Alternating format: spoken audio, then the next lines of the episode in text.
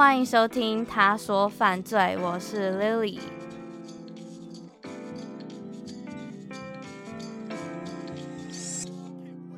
在开始之前，想先跟大家讲一个英文单字，这个单字叫做 catfish。cat 就是猫，fish 就是鱼。我想这应该也不用我多讲。那猫鱼是什么呢？它其实在英文本来有鲶鱼的意思。那如果有住美国南边的听众们，应该会对这个单字不太陌生。南方就有一道还蛮有名的菜，叫做 fried catfish，炸鲶鱼排，就是一道蛮传统的南方料理。但是我们今天不是要讲鲶鱼，今天要讲 catfish 这个单字，它最后有被衍生出网络诈骗交友的意思。那 Urban Dictionary 上面是说 ，A fake or stolen online identity created or used for the purposes of beginning a deceptive relationship。中文简单翻译就是用虚假或是盗用的身份去建立或骗取一段有目的性的关系。之所以为什么要先说这个单字呢？因为等等会用到，大家可以先记着这个单字 catfish。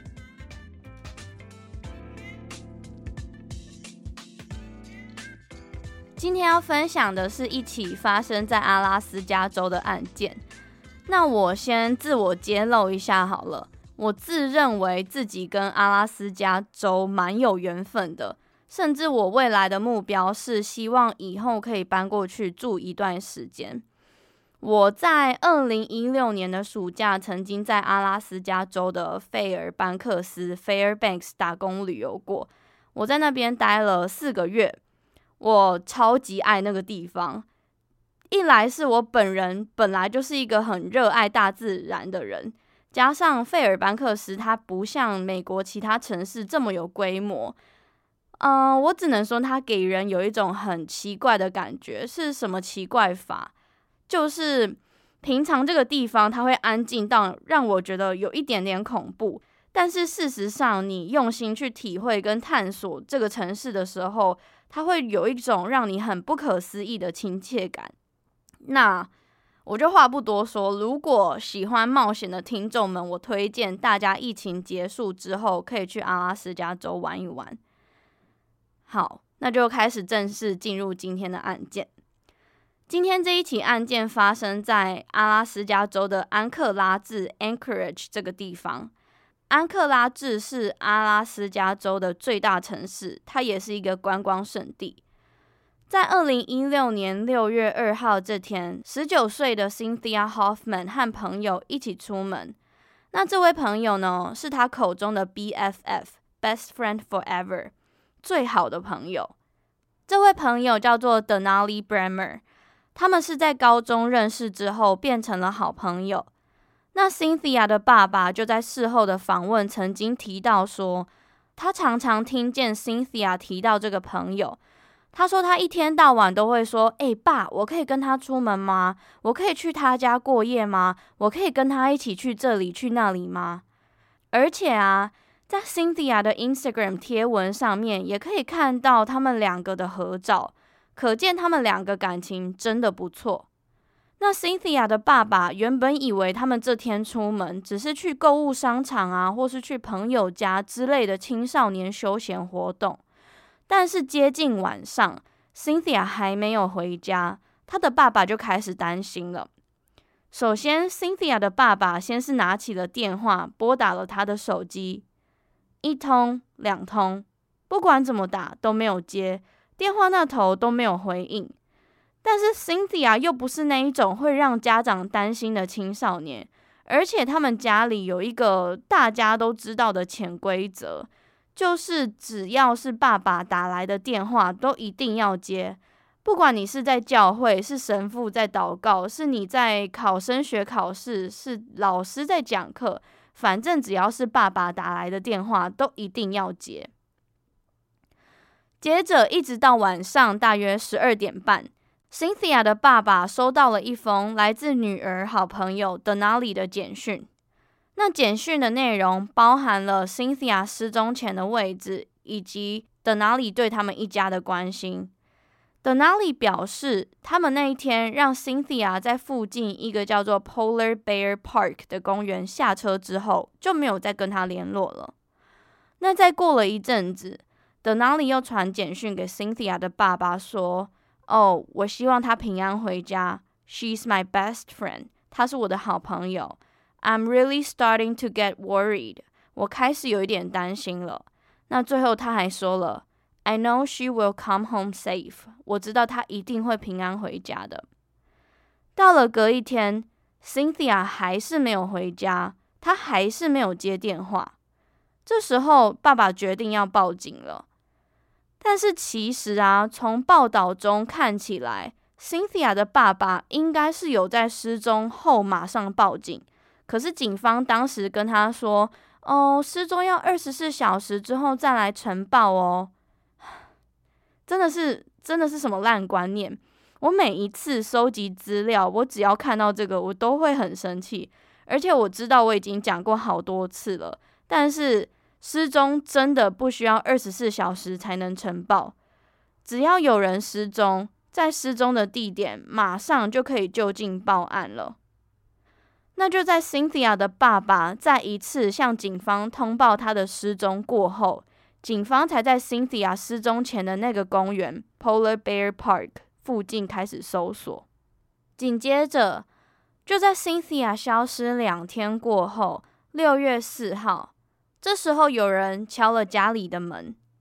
Cynthia 的爸爸一心期盼门的另外一端终于是回家的女儿，但是开门了以后，站在门口的是两位警察。警察告知 Cynthia 的爸爸，他们在安克拉治的郊区，距离 Cynthia 失踪的地点四十公里以外的州立公园，在公园里的西边发现了 Cynthia 的尸体。Cynthia 被发现的时候，她的手脚以及嘴巴还有头部都被捆上封箱胶带，她的后脑勺还有一处枪伤。那另外，警方也在同一天逮捕了一位叫做 Kaden McIntosh 的十六岁青少年。Kaden 表示自己当天和 Denali 以及 Cynthia 去了州立公园的步道健行。那状况是这样子的：三人起初同意要互相帮对方拍一些用封箱胶带缠在身上一些看起来很酷的照片，但是拍照拍到一半的时候，Cynthia 开始慌张，并且挣扎。他们先是将 Cynthia 的嘴巴上的胶带撕掉了，以后，Cynthia 的情绪开始变得很激动，而且他还说要报警。他说要跟警察说 Denali 和 Kaden 绑架他，并且侵犯他。那这时候，也许 Kaden 是因为慌张，是因为紧张，就举枪对着 Cynthia 射击，并且将 Cynthia 推下溪边。我上述所说的一切，都让 Kaden 看起来像这一起案件的始作俑者，而 Denali 就是无辜被搅和在其中而已。当时警方也认为 Denali 跟这一起案件完全没有关系，他也在 Cynthia 的尸体被找到的这一天，被警方审问过后就无罪释放了。但是事实上，状况根本不是这样子的。警方在逮捕 Kaden 的两天过后，也将 Denali 列为了嫌疑犯，并且将他的手机扣押作为证据之一。结果，警方在 Denali 手机里面的应用程式 Snapchat 里面找到了几段反转了一切的影片，还有一些很关键的简讯内容。那我先跟大家讲影片的部分。这一段影片我没有看过，所以我是照着新闻上的文字转述的。根据 Anchorage Daily News 这一个网站上面写着，Denali 在这一段影片说：“我要跟那一些陪伴我、支持我、爱我的人说，如果我搞砸了，不对，我知道我真的搞砸了。如果我可以挽回我做的事，不对，我也知道我没有办法挽回。”我对不起大家，对不起我的家人，我的朋友。我会消失一段时间，你们有一段时间会找不到我。我很抱歉，我真的不是故意要杀他的，我真的不是故意的。那其中有一段原文是这样子说的：“I fucked up. I know I did. If I could take back what I've done, I know I can't. I can't. I'm sorry, everybody, my family, my friends. I'm really sorry. I didn't mean to kill her.” 可见啊，这一段影片证明了 Denali 也是谋杀 Cynthia 的共犯之一。那警方也在六月九号发现了 Cynthia 尸体的四天过后，逮捕了其他三名青少年共犯。我知道有一点复杂，我就简单的再重复一次。刚开始警方第一天找到 Cynthia 的尸体的时候，逮捕的是 Kaden，。因为 Kaden 他向警方坦诚他有开枪嘛，那再过几天，Denali 因为他手机里面奇奇怪怪的影片，他也被逮捕了。那再过几天，还有三位青少年共犯被逮捕，所以啊，可以证明他们是有计划的团队预谋犯案。那这五位青少年犯案的目的又是什么？他们的动机是什么？有可能是因为这一群人跟 Cynthia 吵架吗？或是有可能像是我曾经说过的 Skyler Neese 的那一集一样，就是看受害者不顺眼，所以要把他杀掉吗？这时候就要来说说这一起案件超展开的部分了。警方起初原本以为只是一桩地方青少年的犯案事件而已。但是他们又在 Denali 的手机里面发现了两部儿童性爱影片，而被摄影的对象分别为十五岁以及八岁的儿童。但是受害者的性别以及影片的内容，因为保护受害者，他从来没有被公开过。不过警方可以确认的是，这两部影片都是由德纳里本人拍摄的。那我之前有提到过。在美国，只要牵涉任何跟小孩有关的犯罪行为，是绝对不可能被原谅的，更别说是儿童性犯罪相关。所以呢，我接下来要告诉你们这两部影片背后的秘密，还有为什么我要在开始之前分享 “catfish” 这个英文单字，它有网络诈骗交友的意思了。警方在 Denali 的手机里面。发现他将这两部影片传给了一位叫做 Tyler 的人。到这里，大家一定觉得很奇怪啊，为什么又多出了一个 Tyler？那 Tyler 到底又是谁？Tyler 和 Denali 是几个月前在网络上认识，进而交往的。他跟 Denali 说自己来自 Kansas 堪萨斯州。那堪萨斯州距离阿拉斯加非常的远。如果坐飞机的话，需要转乘一到两趟，飞行的时间大约八个小时。那如果是开车的话，必须先经过加拿大，整个车程不加上睡觉时间，要开整整两天又十个小时。可是 Denali 为什么要把影片传给 Tyler 呢？那 Tyler 和 Cynthia 的死亡也有关系吗？OK。先让我读另外一封警方在 Denali 的手机里面发现的简讯。这一封简讯的内容写着：“我希望我从来没有跟你达成协议。我想我们还是可以见面，但是如果我有见到警察的话，我一定会跟他们说是我叫你杀了 CC。这里说的 CC 是受害者 Cynthia 的小名。”一样，因为是简讯的关系，所以翻译成中文会有一点点奇怪。那我就讲一下原文。他说：“I wish I never made a deal with you in the first place. We can meet, but once I see a cop, I'm telling him or her that I made you rape people and killed Cici。”有没有觉得哈？有听没有懂？先别急，让我继续说下去。警方沿着 Denali 和 Tyler 的简讯内容追溯到案发三周之前。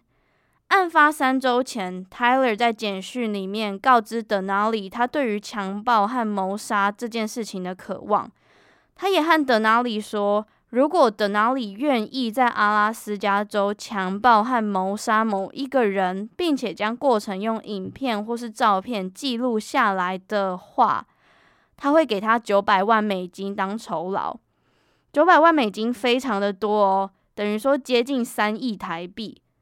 但是到这里，我真的是蛮想吐槽一下，光这个数字就会让人觉得有一点，有一点像诈骗了吧？怎么还会相信呢？而且啊，Tyler 还在简讯里面不断强调自己非常有钱，他是个百万富翁。所以呢，Tyler 说的是，如果 Denali 愿意在阿拉斯加州强暴和谋杀某一个人的话，他会给钱。所以强暴的部分，我刚刚已经有提到了，警方也已经在 Denali 的手机里面找到证据了，那就是谋杀了。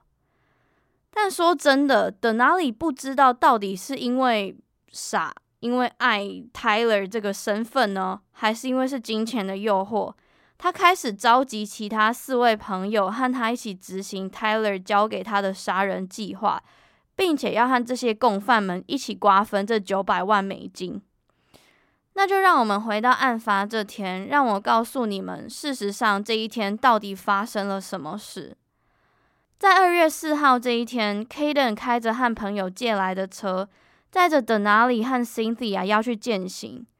但是在践行以前，他们先是去附近的公园抽了大麻。抽完大麻，在回程的路上，这一行人才决定在距离市中心四十公里以外的州立公园做停留。那原本沿着步道走了一段时间的三个人，突然越走越偏离步道。接着，就像我前面有提到的，他们假借拍照之名行谋杀之实，把胶带捆在 Cynthia 的身上。那就在 Cynthia 开始紧张，然后说要报警之后，两个人决定要在这时候动手。但我刚刚有提到，枪是 Kaden 开的嘛？可是啊，其实原本枪是在等哪里手上的，我在推测也应该是等哪里要开枪的。不过 Denali 跟警方说，他因为下不了手，所以才把手枪交给了 Kaden。接着在 Kaden 开枪了以后，Cynthia 倒在地板上挣扎，还是继续想要打电话报警，但这两位就趁机把 Cynthia 推下了溪里。那这里根据 Kaden 和 Denali 的口供是说，他们在把 Cynthia 推下去之前，有看见他抽搐挣扎，所以代表那一枪并没有让 Cynthia 马上死亡。接着，这两位他们离开了步道，他们找了一个公园传简讯给 Cynthia 的爸爸，骗他说 Cynthia 在家里附近的公园下车了。再到另外一个公园，把 Cynthia 的个人物品、手机、钱包、衣服，还有犯案的手枪都烧掉了。以上这就是案发经过。而且事实上德纳里当晚假惺惺的跟 Cynthia 的爸爸说，他让 Cynthia 在公园下车，很担心他啊，或他一定会平安到家啊，等等的这一些话，不只是延误了警方的办案时间。而且还真的让德纳里在第一时间没有被警方怀疑，没有成为嫌疑犯。那就让我来帮大家重新整理一下。首先，这一起案件有六位加害者，他们分别为 Cynthia 的好朋友 Donali Bremer，还有十六岁的枪手 Kaden McIntosh，以及借给 Kaden 车子的 Caleb Leyland。还有其他两位因为未成年没有被公开姓名的伙伴，最后一位是住在 Kansas 的教唆杀人凶手 Tyler。但是除了 Tyler 以外，其他五位都住在阿拉斯加州啊，而且都已经被警方逮捕到案。那警方接下来的工作就是准备要逮捕 Tyler 了。这时候唯一可以证明 Tyler 身份的，就只有 Denali 手机里面的那一支电话号码。于是，警方顺着电话号码去查了 Tyler 的真实身份，才发现这个人根本不叫 Tyler，他也不住在 Kansas，他也不住在堪萨斯州，他也不是百万富翁。他的真实身份叫做 Darren Showmiller，他二十一岁，来自印第安纳，印第安纳州一个叫做 New Southbury 的小镇。等于说，这个叫做 Darren 的男性，他用了假的名字、假的照片、假的身份，在网络上骗取他人的信任，然后再教唆杀人。而且，其实这也不是他第一次这样子做了。我晚一点再跟你们分享他曾经在网络上干了什么好事。那说到这里，大家有懂 catfish 的意思了吗？而且跟你们说，你们还记不记得有一段有听没有懂的那一段简讯内容？这里再跟你们说一次。那我怕大家搞混，我就不用骗子的真实名字了，我们就叫他假男 Tyler。那假男 Tyler 和 Denali 在简讯里面说：“我希望我从来没有跟你达成协议，我想我们还是可以见面，但是如果我有见到警察的话。”我一定会跟他们说，是我叫你杀了 CC。再说一次，这里的 CC 是受害者 Cynthia 的小名。之所以为什么有这么一段不符合逻辑的话出现呢？那是因为在等哪里将假男 Tyler 要求的案发照片以及影片传给他，证明他杀人了之后，假男 Tyler 直接双手摊牌说：“诶，你杀人了，那我要去报警喽。”这时候等哪里才知道自己被骗了，所以他完完全全被这个网络上的假身份骗得团团转。甚至等哪里在知道自己被骗了以后，还把他跟假男泰勒的讯息内容全部删掉，以及案发的影片还有照片全部删掉，想要去掩盖证据。另外来补充一点很可恶的，德纳里在案发之前还曾经传简讯给假男泰勒说。哎，我要先去买一点大麻，我想要先让他嗨，这样子他就不会反击了。真的是有够气耶！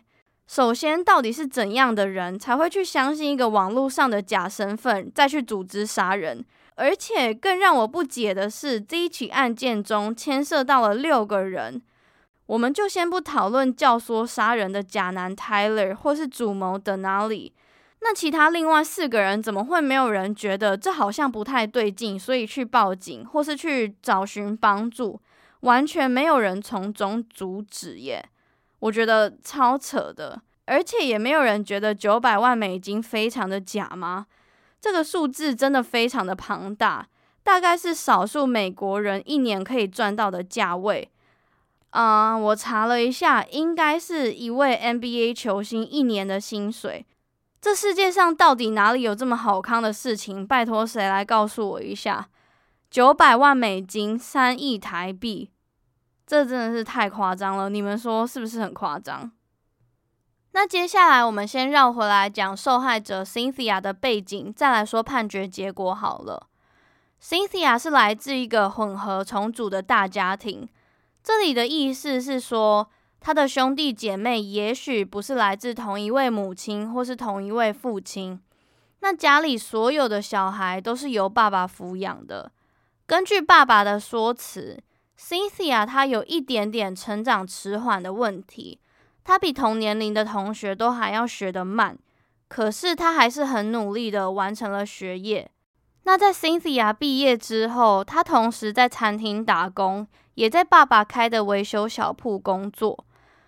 他爸爸的工作英文职称叫做 handyman，我就姑且翻译他为杂工好了，就是什么都会、什么都可以做的人，比如说填补墙壁裂缝啊、修东西、油漆或是盖房子之类的工作。我不太确定中文有没有一个特别好的词来称这种工作。而且 Cynthia 的爸爸说，虽然他有学习障碍。但是他是家里最好的得力助手。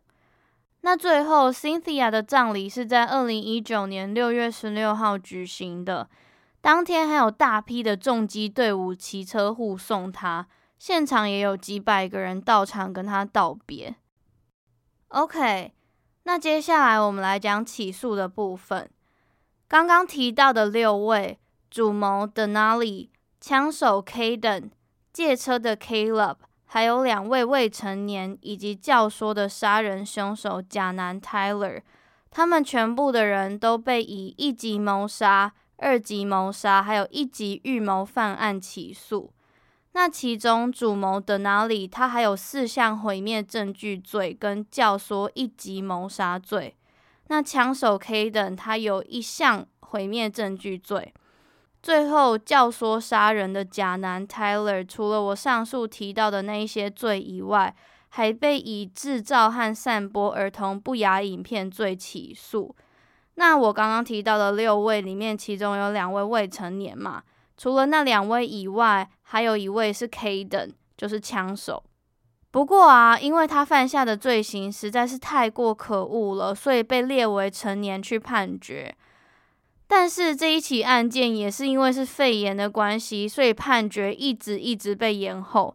我没有找到判决结果，但是在诉讼的过程中，以上几位都有可能被判长达九十九年的有期徒刑，尤其是主谋的哪里还有教唆杀人凶手 Tyler 以及枪手 Kaden。那这部分我会在未来持续跟你们更新。那讲到判决，就来讲一下假男 Tyler，他曾经在网络上做过什么类似的事情。其实他曾经在二零一八年，也就是这一起案件发生的前一年，他有被印第安纳州的警方列为涉嫌散播儿童不雅影片的嫌疑人。不过他在这一起案件中没有被起诉。这一起案件的细节也不清楚，可是很明显，他已经不是第一次有这种行为了吧？其实啊，他常常会在网络上用自己的名字，或是假冒别人的名字，用不同的照片在各个社交平台上找人聊天。他也曾经用假照片去和同学要裸露的比基尼照片，也曾经和一位妈妈要求要看他的小孩子换尿布的影片等等的。但通常这些被他骚扰的人都因为感觉到不妥，所以就拒绝跟他联络了。而且你们知道吗？我在收集资料的时候，意外的发现。Reddit 的乡民把假男 Tyler 跟 The Delphi Murder 这一起案件串在一起，在那个讨论区里面，他们分析了 Delphi Murder 的嫌疑犯跟假男 Tyler 的相似之处，他们也对比了 Delphi Murder 这一起案件的嫌疑犯素描跟 Tyler 的照片，不看还好，一看真的好像有一点点像。我会把对比图贴在 Instagram，你们可以去看。而且啊，我觉得喜欢 True Crime 的 Reddit 乡民们的反应真的也是蛮快的，因为甲男是来自印第安纳州的 Delphi Murder 也是发生在印第安纳州，所以乡民就马上把这一件事情当成线报转交给警方了。可是这个提交线报的乡民说，他只得到一个自动回复的信件，然后就没有下文了。所以我想这两起案件可能是没有相关的。那既然都提到的 Delphi Murder，就来讲一下，在那一集不是有一个曾经被列为嫌疑犯的人即将被定罪吗？怕大家忘记，他叫做 Thomas Bruce，他是一个牧师，他在某一间商店里面谋杀了一位五十三岁的女性。那原本说要跟你们更新他的定罪过程，结果他的审判会也被延期到二零二一年的八月二号了，等于说，这个疫情真的是耽误了很多事情。这一起案件就差不多分享到这里。今天这一集有一点点短，但我相信它中间的转折有让你们惊讶吧。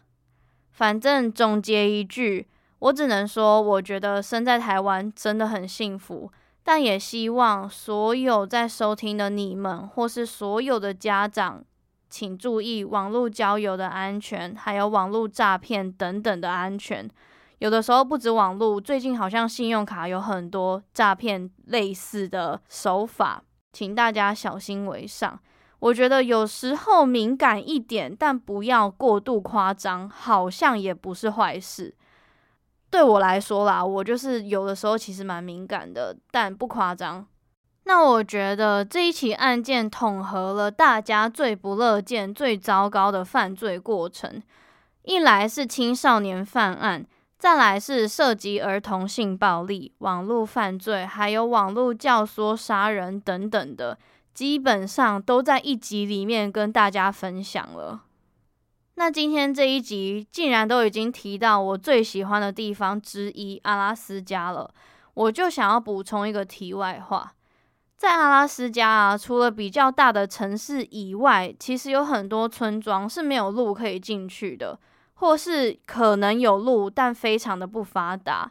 所以我以前打工的时候啊，我就看过蛮多住在村庄里面的人，他们通常都是阿拉斯加的原住民，他们就会聘请民航的直升机，从他们的村庄载他们到大城市采买好几个月的民生物品，然后再搭直升机回到自己的村庄。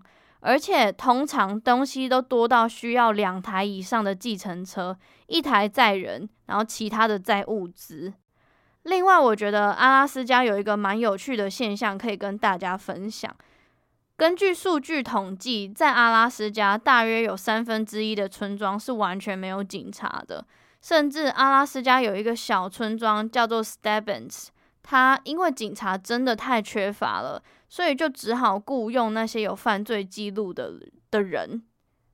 我觉得这这其实也算是另外一个社会议题啦。只是这个议题我可能没有研究的那么多，没有读过太多的详细的资料，我就没有办法跟大家分享更细。那我比较想提到的另外一点，其实是阿拉斯加的自杀率也是全美的数一数二高的。在阿拉斯加有一个东西叫做 seasonal affective disorder，季节性忧郁。我相信这东西不是只是在阿拉斯加有而已，在所有纬度很高的地方的国家一定都会有。为什么会有这个季节性忧郁产生呢？其实它也就是因为白天越来越短，晚上越来越长的时候，就会让人感觉到忧郁。我自己有曾经跟当地人聊过。他们是说，因为缺乏日照的关系，然后加上冬天外面下雪很冷，又不能出门，也不能干嘛，所以很多人就会喝酒跟嗑药，就会导致很多社会问题，像是家庭暴力啊、滥用酒精、滥用药物之类的。当然，我现在讲的也不是指全部的人，只是有比较高的几率是这样子。那也有一些人冬天的时候啦，会直接逃离阿拉斯加。